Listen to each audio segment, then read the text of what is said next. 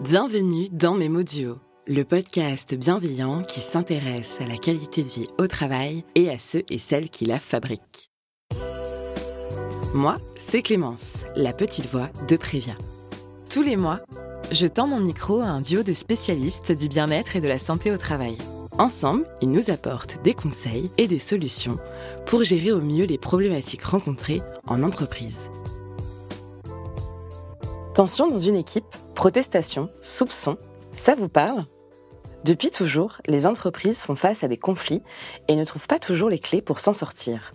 Cela peut engendrer des conduites d'évitement et d'appréhension, surtout quand le conflit prend racine dans une organisation. Et d'un autre côté, le conflit peut être un élément moteur et dynamisant du lien social. Alors comment rétablir la communication quand tout va mal et éviter que le stress ne gagne l'équipe?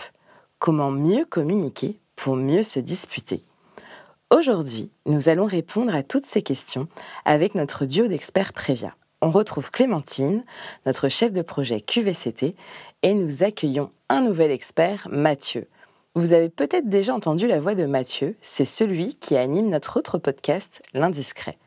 Aujourd'hui, il intervient en qualité de médiateur en entreprise chez Prévia.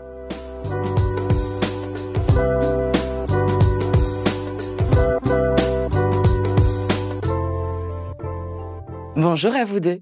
Bonjour. Bonjour. Comment allez-vous? Bien, très heureux d'être parmi vous euh, pour ce nouvel épisode de Mémo Duo. Bah, tout comme Mathieu, très, euh, très heureuse d'être là pour un nouvel épisode. Super. Eh bien, commençons par le commencement. Mathieu, Qu'est-ce qu'un conflit? Alors très simplement, Clémence, et en regardant la définition du petit Robert, c'est une rencontre d'éléments, de sentiments contraires qui s'opposent.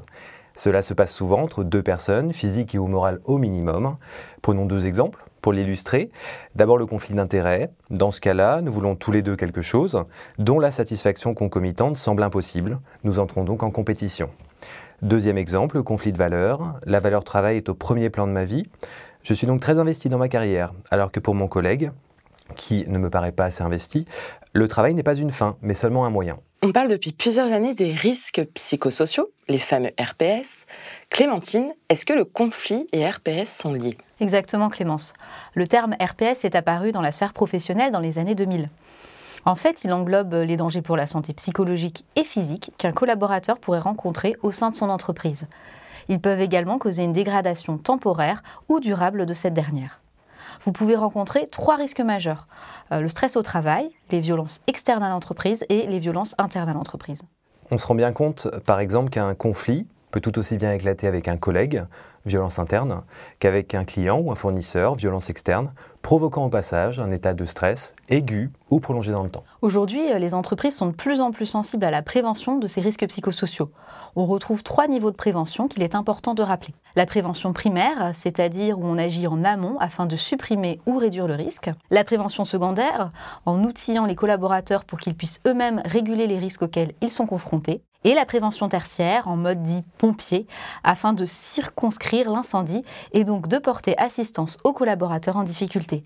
On est alors dans le curatif. Et il faut savoir que les managers sont de plus en plus formés à l'identification des signaux faibles afin de prévenir et d'agir au plus vite. Et est-ce que tu peux nous en dire un peu plus sur les signaux faibles, Clémentine? Alors, le ministère de la Transition écologique définit un signal faible comme une information d'alerte précoce de faible intensité pouvant être annonciatrice d'une tendance ou d'un événement important. Au niveau individuel, cela peut se traduire par des changements comportementaux, des retards répétés, une agressivité ou un repli sur soi. Au niveau collectif, on peut observer une dégradation des relations de travail pouvant mener à un conflit ouvertement déclaré. En tant que manager, est-ce qu'on se suffit soi-même pour réguler un conflit dans son équipe? Un manager peut être formé à la qualité relationnelle, utiliser des outils de la médiation au quotidien pour prévenir les potentiels conflits. Je pense notamment à la mise en place et à l'animation d'un espace de dialogue sur les conditions de travail. Je te rejoins Mathieu, les RPS sont issus d'une combinaison de variables individuelles, collectives et organisationnelles dans l'environnement de travail. Prendre tous ces éléments en compte est un levier important de prévention. Une fois un conflit déclaré, un tiers extérieur peut avoir une posture plus facilitatrice. Je pense notamment au médiateur. Justement, Clémentine, je vous propose de voir ensemble le rôle du médiateur et comment il peut intervenir en entreprise dans la mise en place d'un processus de médiation dite conventionnelle ou médiation extrajudiciaire, c'est-à-dire sans saisir la justice. Donc nous sommes bien là dans un processus dit amiable de gestion du conflit. Alors un médiateur, c'est un professionnel de la relation interpersonnelle dûment expérimenté et ou formé. Il peut intervenir de différentes façons en entreprise, communément pour la mise en place d'un processus de médiation entre deux parties ou plus en conflit. Je parlerai pour ma part du courant que je connais et auquel j'ai été formé dans le cadre du DU de médiation et gestion de conflits euh, qui est proposé à Tours en partenariat entre l'université et Croix-Rouge Compétences, à savoir la médiation facilitative. Car oui, il existe plusieurs courants de médiation. La médiation, c'est un processus structuré qui vise à restaurer, faciliter le dialogue entre les parties afin qu'elles puissent elles-mêmes trouver des solutions aux conflits différents acceptables par chacune. C'est pourquoi je qualifierais la médiation de processus habilitant car elle rend les personnes proactives. Je suppose que le médiateur est soumis à plusieurs principes dans le cadre de ses interventions. Tout à fait Clémence. Alors on compte quatre principes clés. Tout d'abord l'indépendance. Le médiateur agit selon la loi, le Code national de déontologie du médiateur et l'éthique. Il ne peut être contraint, y déroger ou être influencé dans son action par son commanditaire ou toute autre partie. Le cadrage de l'intervention et le maintien de ce cadre tout au long du processus euh, qui est engagé est donc très important.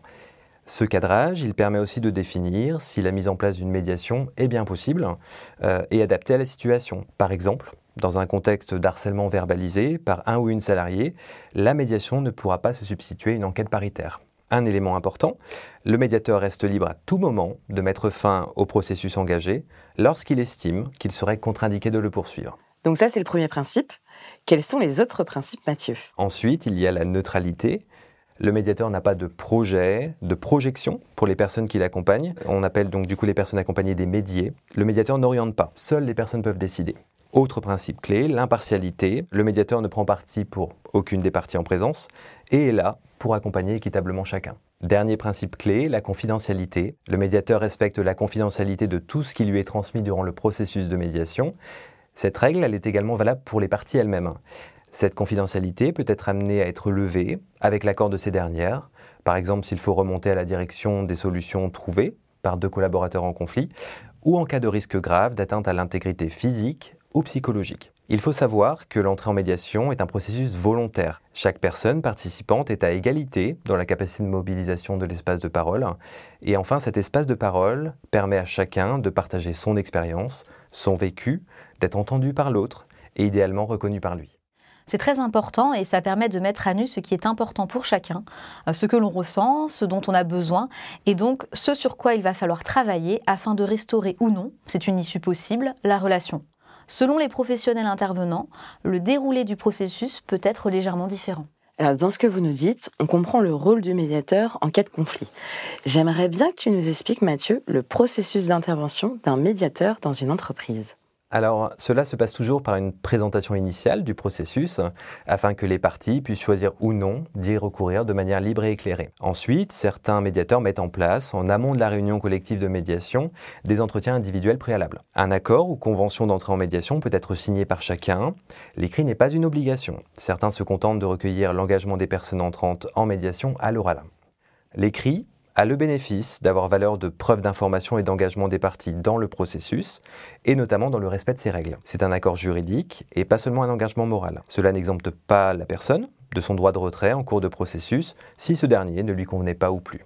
Enfin, vient le temps de la réunion collective de médiation. Cette dernière peut être plus ou moins longue en fonction des besoins des parties, de même, il peut y avoir plusieurs réunions selon l'avancée des médias dans ce processus. Si des accords sont trouvés, ils peuvent être verbaux comme écrits. Dans ce dernier cas, les parties peuvent les mettre alors elles-mêmes sur le papier et se rapprocher des personnes compétentes dans le domaine concerné si elles veulent s'assurer, par exemple, de leur faisabilité ou légalité. Très bien. Alors, je trouve qu'aujourd'hui, on parle plus facilement de l'importance de la prévention, d'agir en amont, de parler de l'apparition de difficultés. Comment ça se traduit dans le domaine de la relation interpersonnelle au travail? Alors très bonne question Clémence.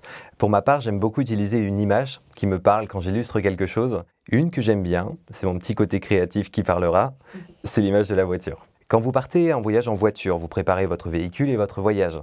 Vous faites la révision, vous prenez vos papiers, carte grise assurance, vous gonflez les pneus, faites le plein, chargez vos bagages, rentrez les coordonnées dans le GPS et j'en passe. Le but, c'est bien de mettre toutes les chances de votre côté afin que tout se passe au mieux. Eh bien ce principe, il est utilisé en médiation pour accompagner un groupe de collaborateurs en charge d'un projet afin de définir au démarrage de leur collaboration l'objectif de travail, ce vers quoi on souhaite aller, avec quels moyens, quel rôle pour qui, comment chacun le voit, le ressent, se positionne, etc. Cela s'appelle de la médiation de projet. Et pour répondre à ta question, Clémence, et imaginer la relation interpersonnelle, je vais utiliser l'image du pare-brise. Quand on conduit, de multiples éléments peuvent venir l'entacher. C'est important de le nettoyer régulièrement pour y voir plus clair et ne pas avoir d'accident.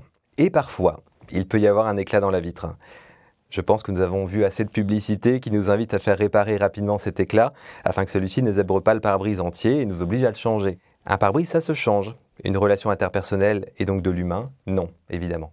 Je te rejoins Mathieu et c'est pourquoi il faut outiller les collaborateurs. Ce que je veux dire par outiller, c'est les rendre en capacité d'identifier ce qui vient ternir ou impacter leur santé ou leur relation afin d'agir rapidement. Et ainsi ne pas aller jusqu'à l'altération de leur santé psychique, physique ou sociale. C'est là que les sensibilisations ou formations à la qualité relationnelle entrent en ligne de compte. Qui n'a par exemple pas déjà entendu parler de la communication non violente de Marshall Rosenberg, popularisée en France par Thomas Dassembourg pour ceux qui ne connaissent pas, Marshall Rosenberg définit la communication non violente comme le langage et les interactions qui renforcent notre aptitude à donner avec bienveillance et à inspirer aux autres le désir d'en faire autant. Oui, c'est un bon exemple que tu cites Clémentine, et c'est vrai qu'identifier ses émotions et ses besoins aide à mobiliser les ressources nécessaires pour y répondre. Mathieu, est-ce que tu aurais un autre moyen d'action à nous donner? Pour ma part, j'ai eu le plaisir, dans mon cursus de formation à la médiation, de découvrir un autre moyen d'action, qui est la facilitation. Le but des ateliers de facilitation est de faire réfléchir le groupe sur différents sujets. L'atelier comporte plusieurs séquences, souvent des animations, outils faisant appel à l'intelligence collective. On donne les consignes, on se met en mouvement, puis très important, on débriefe sur ce qui a été vécu. Ce genre d'atelier peut être très ludique et expérientiel, ce qui permet de réfléchir sérieusement à sa pratique professionnelle et relation à l'autre, tout en s'amusant. Je finirai en vous invitant, si vous souhaitez plus d'informations, à consulter les sites internet d'associations de médiateurs reconnus. Par exemple, celui de l'ANM, donc l'Association nationale des médiateurs, ou de la CPMN, Chambre professionnelle de la médiation et de la négociation. Leur but est de promouvoir la médiation et de référencer les professionnels habilités à intervenir dans ce domaine.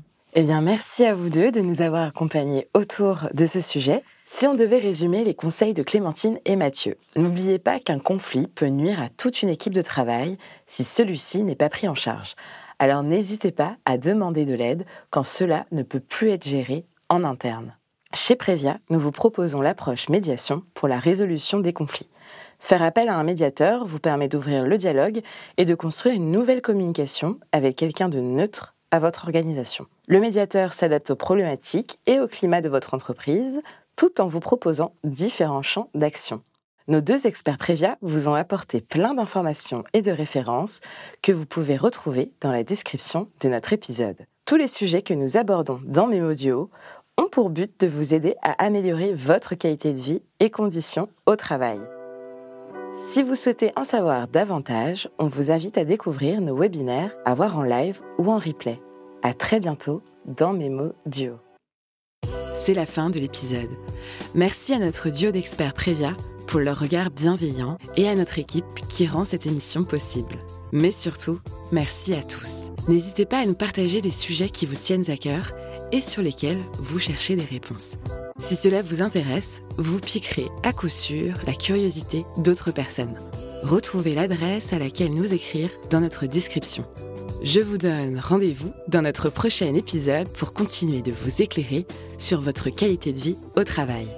En attendant, vous pouvez trouver toutes nos informations sur previa.fr. À bientôt dans Mémodio.